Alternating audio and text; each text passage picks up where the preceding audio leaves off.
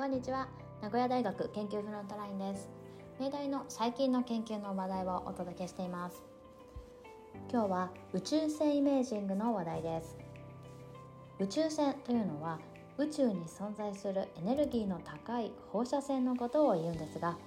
そのうち地上に届くものを利用してレントゲン写真のように物の内部を透視する技術のことを宇宙船イメージングと言います。今回お話を伺った理学研究家准教授の森島邦弘さんは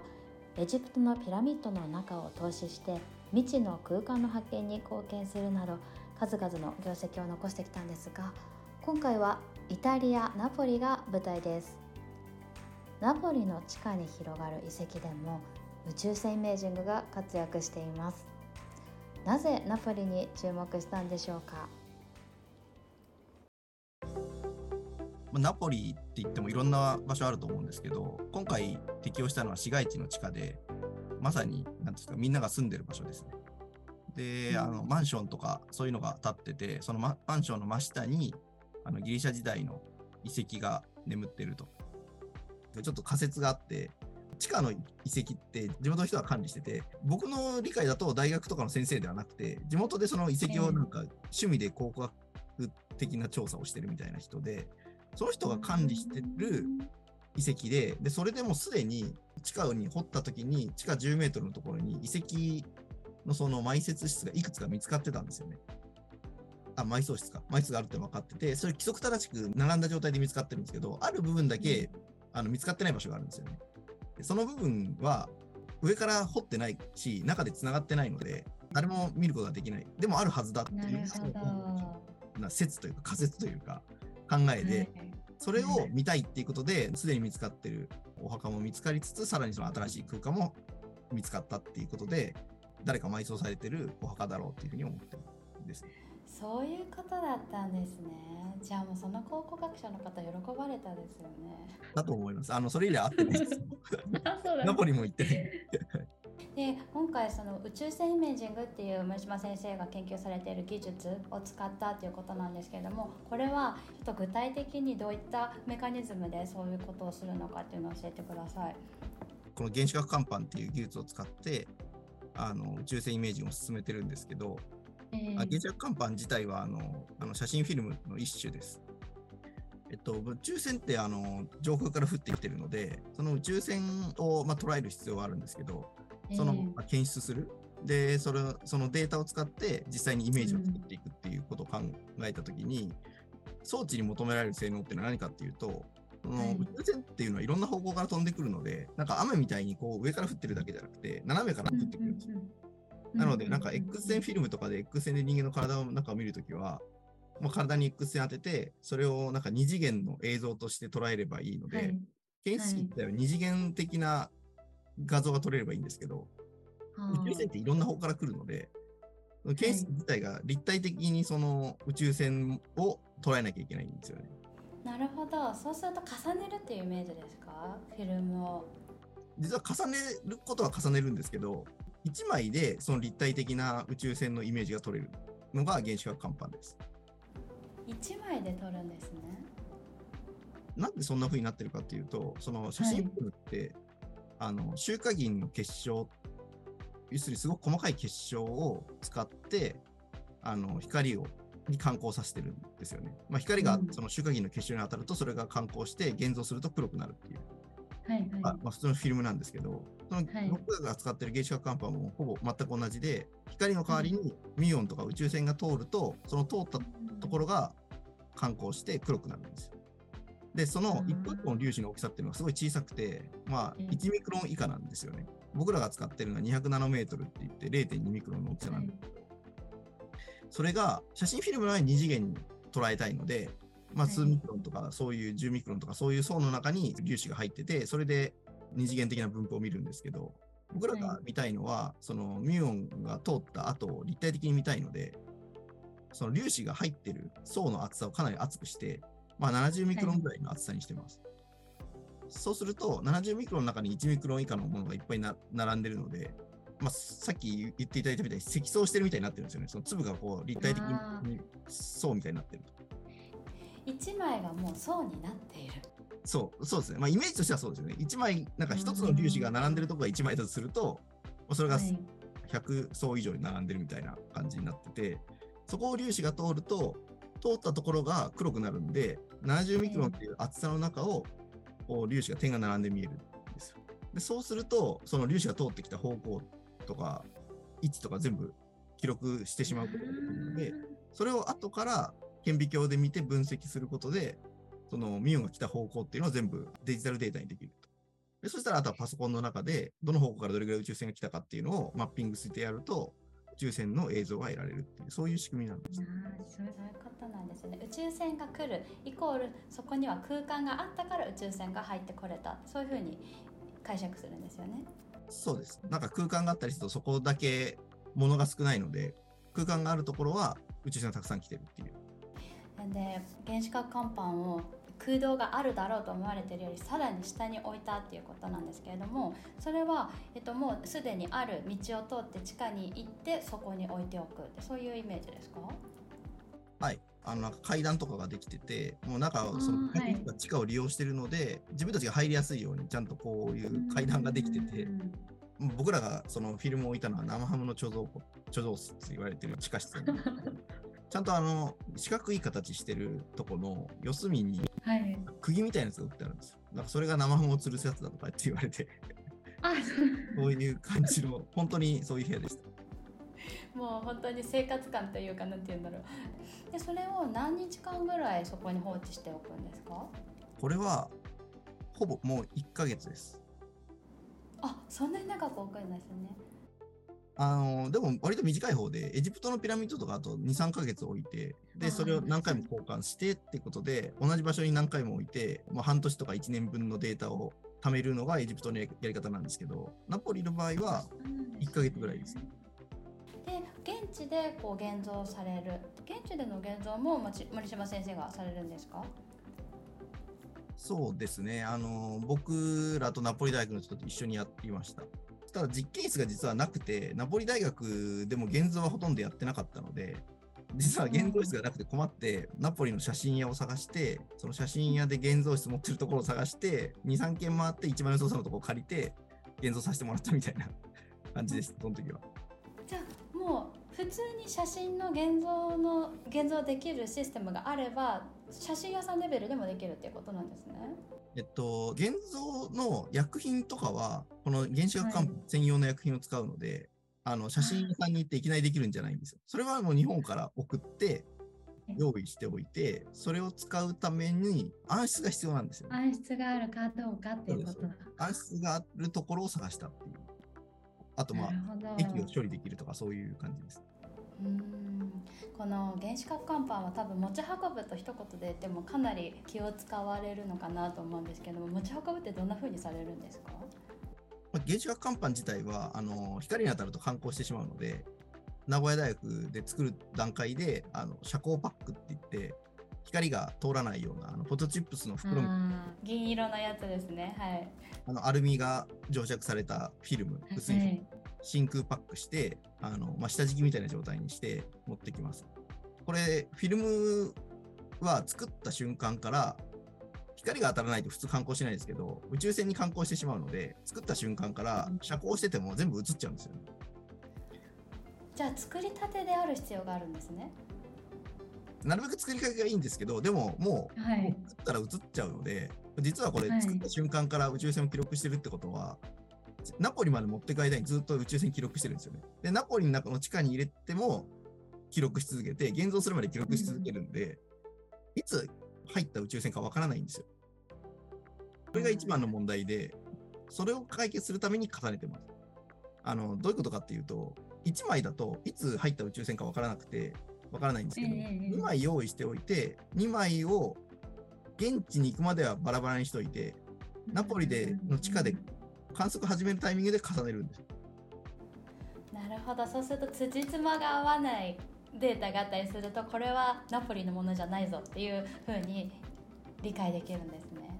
そうです。持っていく時は重ねちゃダメってことですねじゃあ持ってくときは、でも、あの、場所取るんで重ねるんですけど、その、本番で重ねるのとは違う重ね重ねにするんですよね。例えば、こういう重ねるつもりだったら、こうしとくとか、向きをこう90度ちょっとずらしておくくるっと回しておくっていうことですね。そうですね。はい。落としたりすると穴が開いたりするので、まあ、落とさないようにだけ気をつけて、プチプチに巻いて、普通にカバンに入れていくっていう そういう感じですね。意外と持ち運びはだから楽なんで。軽いですもんねきっとフィルムっていうことですからね大きさってどのぐらいなんですか？1枚あたりのフィルムの大きさは大きさは、えっと、25センチ ×30 センチっていう大きさでノートパソコンとか下敷きぐらいの大きさが1枚。ですリュックに入りますねそしたら。それぐらいの。だから手軽っていうのは結構原子核看板いいとこで。ねそれは。なんか面白い話が盛りだくさんですね この研究。あのエジプトのクフ王のピラミッドはこう空洞が見つかった後にこうファイバースコープを入れて実際に中を調べられたじゃないですか。今回もその埋葬室そういうことそういったことはされる？っていうかできるようなこう隙間があったりとかするんですか？あのエジプトの場合はすごく運が良くて僕のこの後ろに今あるこのシェブロンっていうこの1枚の板の真裏にあったので、この板とその背後にある石の隙間を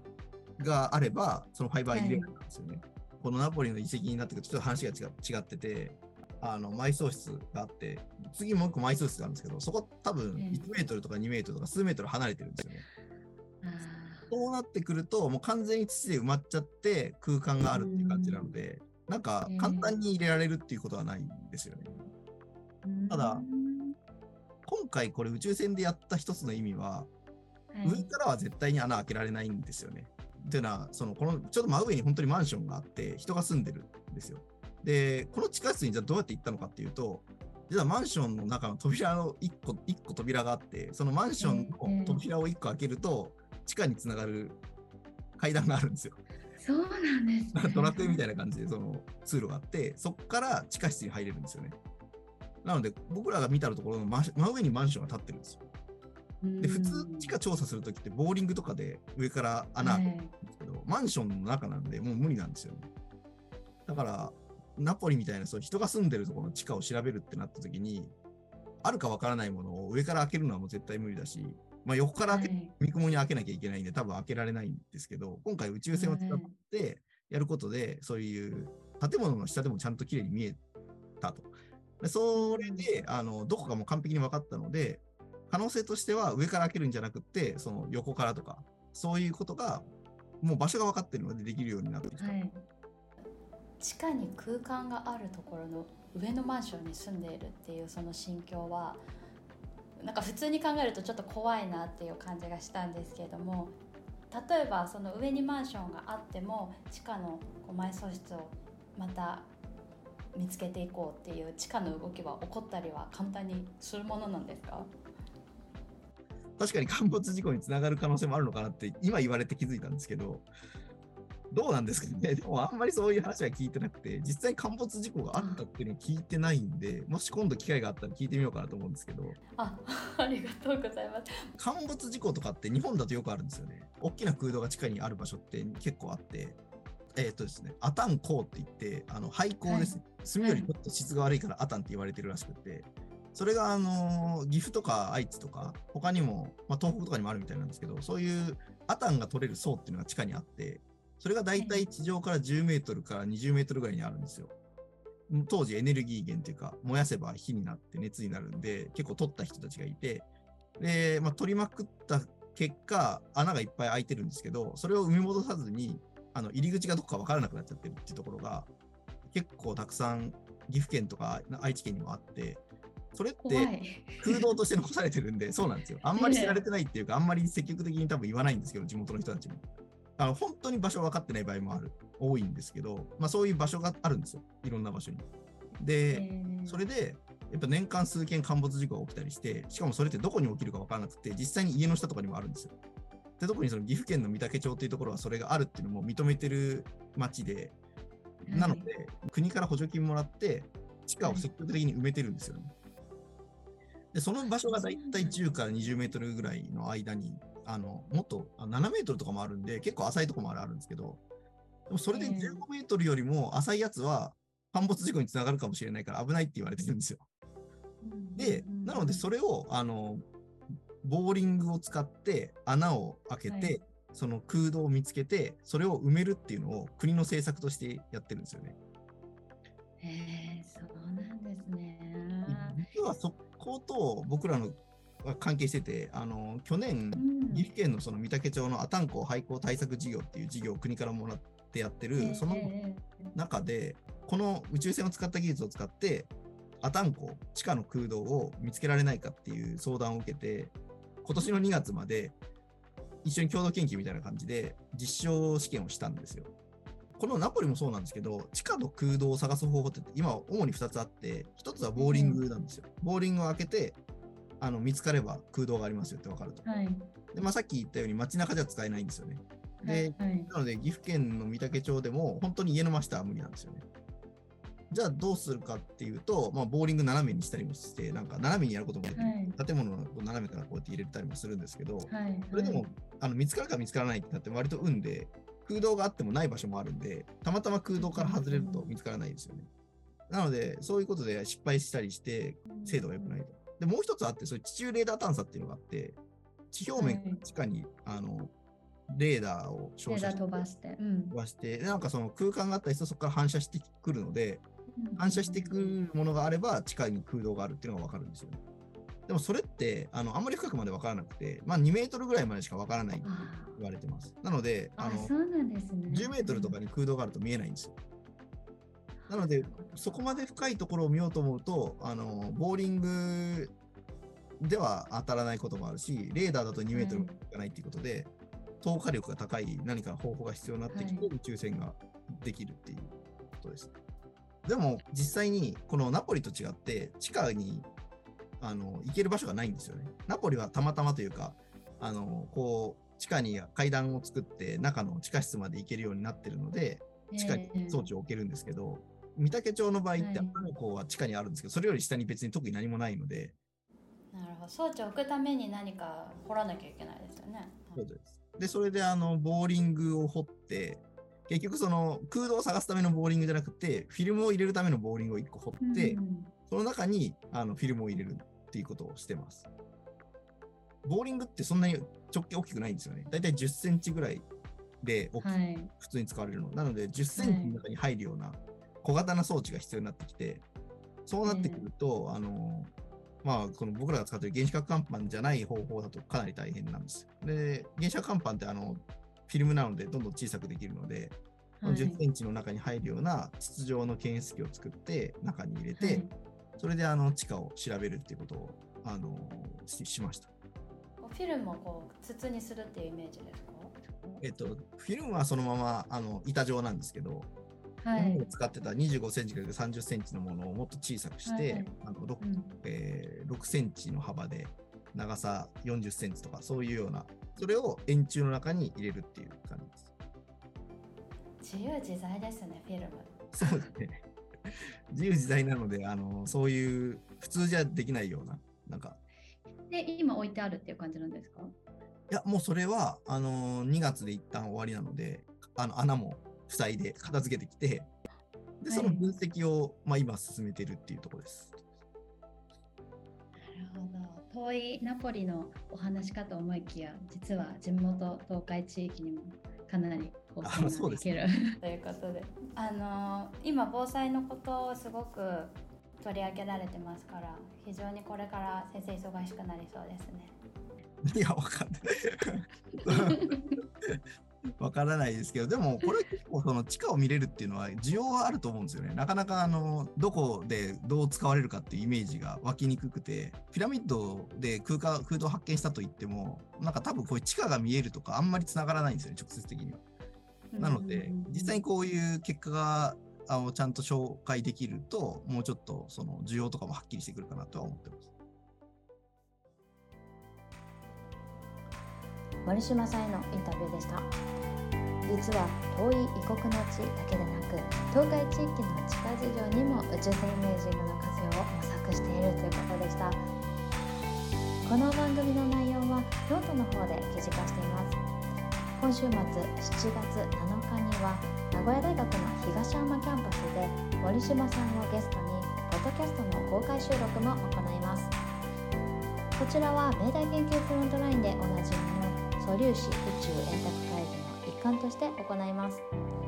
詳細はぜひ概要欄をご覧ください。番組では皆様からのご意見を募集していきます。感想や取り上げてほしいテーマなども概要欄からぜひお聞かせください。それではまた次回まで。さようなら。